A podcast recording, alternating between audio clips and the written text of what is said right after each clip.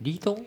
ソッシーのラジオ歴史小話ジャカジャカジャカジャカジャカジャカ思わずシェアしたくなる歴史の話。いやー今日もう帰っていいですか？辛そうですね。なんかね頭が痛いんですよね急に。なんか珍しく本当に辛そうだなと思って撮り始めてますけど。いやいや片頭痛ってはい結構ね、あのー悩まれてる方っていると思うんですよ、はいあんまり頭痛ってしたことなくて頭普段使ってないせいか。使ってないわけないと思うんですけど。全然頭がね痛いって思ったことないんですけど熱が出たりとかはねよくあると思う、よくあると思うって言ってもあれなんですけど僕はまあ熱は出たりするんですけどはいあんま頭痛くなることってなくて、うん。あのー心が痛むなとかはねよくあるんですよ。あの繊細なんで。でも頭痛くなるってあんまないんですけどどうですかソッシーは？僕数ヶ月前に数ヶ月前1に週間ぐらいずーっと痛くてあ本当ですか？その時に初めて片頭痛の方の気持ちをおもんばかったというか。分かったと。はい。やっぱこれね自分いざねこういろんなね病気が大変とかあの辛いとかっていうのをこう言葉じゃ分かんないですよね。こう体験してみて初めて分かることっていうのははい。あると思うんですがやっぱこう病病気人間誰しもみんな健康でありたいと。で昔古く歴史上の時からやっぱ健康長寿不老長寿とはい。いうのはこう人間の目標というかですね、まあ、大きなこう希望だったり夢だったりとかするわけですよ。はいで真の始皇帝っていう人はこう千人になりたいと。はい。いつまでも死にたくないと。自分がこう築き上げた大帝国を俺がずっと維持し続けるんだと。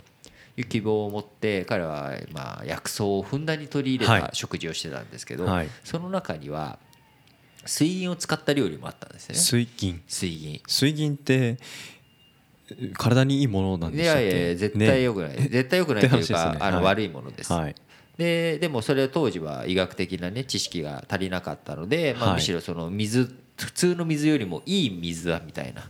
そんなので取ってしまっていたりとかはい。こう間違った知識が間違ったこう健康法で自分の体を弱悪余計に悪くするっていうことは、うん。こう現代においても、はい。まあ似たような話はあるわけじゃないですか。そうですね。こう民間医療民間療法みたいな、まあ、それのもっとなんか激しいバージョンを真の思考でもやってたわけですから。まあそういう意味では人間ってこのはい2000年かけても何も変わってないっちゃ変わってないのかなはい。と思いつつ、まあ、感染症と言われるこう病気ってねいろんな病気があるわけで例えば今僕頭痛いって言ったんですけど原因今ちょっとよく分かってないわけですよ。はい。もしかしたら何かに感染症かもしれないし、えーストレスかもしれないしあるいは、えー生活習慣はい。とかカフェインとかね。なんかこうそういった物質かもしれないし、うん。いろんな要素いろんなものが理由として病気っていうのは起きてくるわけですけれどもこういったものの中で、まあ、感染症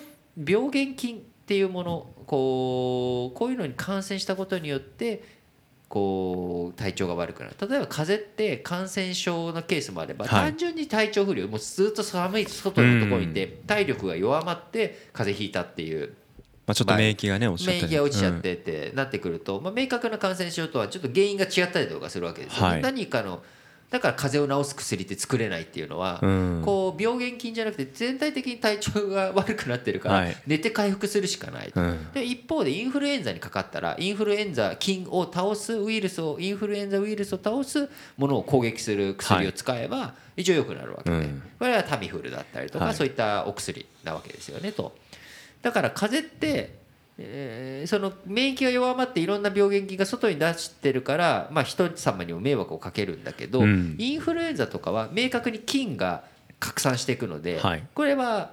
こう会社とかに出るとね単なる体調不良ではなくて、はい。これは人様に迷惑をかけるっていうことになっていくわけなので、はい。まあ、最近なんかもうこう9月入ったばっかですけれども入ったばっかっつってももう半分過ぎようとしてますがそうです。埼玉の方ではインフルエンザのそうなんですか？学級閉鎖が早い起きてるみたいなねあのものを見てで見たんですよ。はい。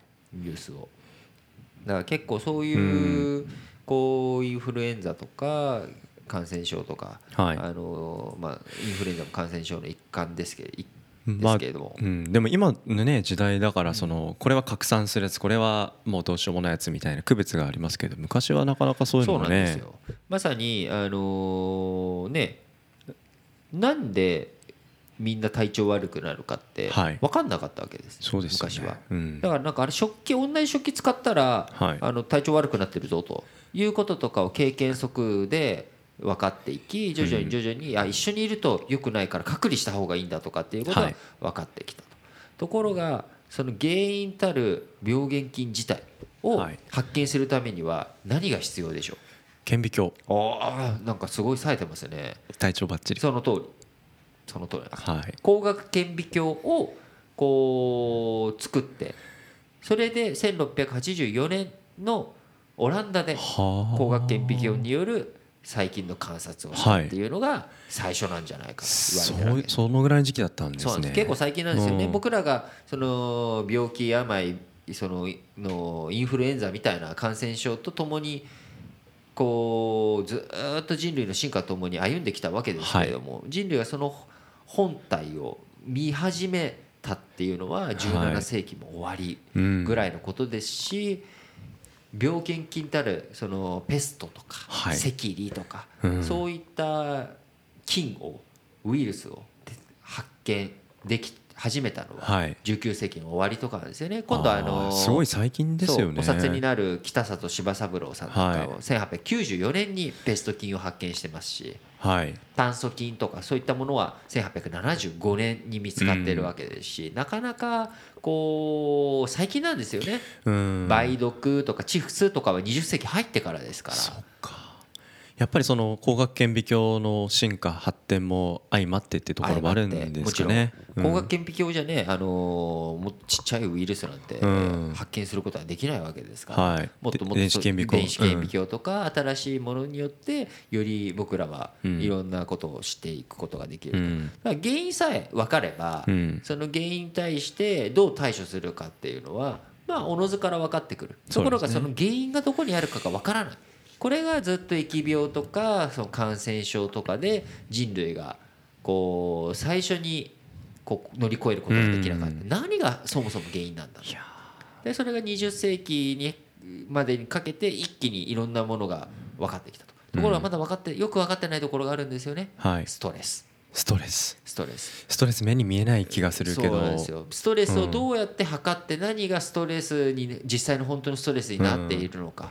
もしかしたら僕の頭痛もそういったストレスなのかもしれませんね。リートン早くストレスから解放してあげたいなと思いました。ラジオでしっこ話お相手はリートンとソシでした